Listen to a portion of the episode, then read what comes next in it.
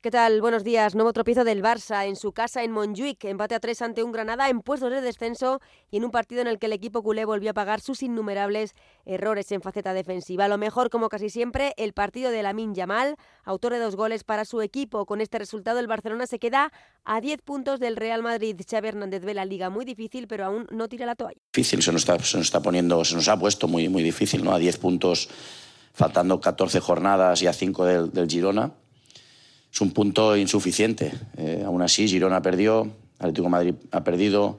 Eh, no tiramos la toalla, pero se nos ha puesto muy difícil. Tropiezo también del Atlético de Madrid, que cayó 1-0 en el Pizjuán ante el Sevilla en un encuentro en el que se lesionó Morata, salió llorando del campo tras dolerse de la rodilla. Hoy se esperan las pruebas por parte del club. Simeone, técnico rojiblanco, sigue muy molesto con la liga por los horarios de su equipo. Y nada, a tener paciencia, a seguir trabajando aprovechar eh, esta semana que viene, que tenemos un poco más de tiempo. Eh, el Inter creo que juega el viernes, si no me equivoco. Eh, nosotros no, nosotros creo que jugamos el sábado. Pero bueno, nada, tranquilidad gracias a la liga, gracias a la federación. vamos a seguir tirando para adelante igual.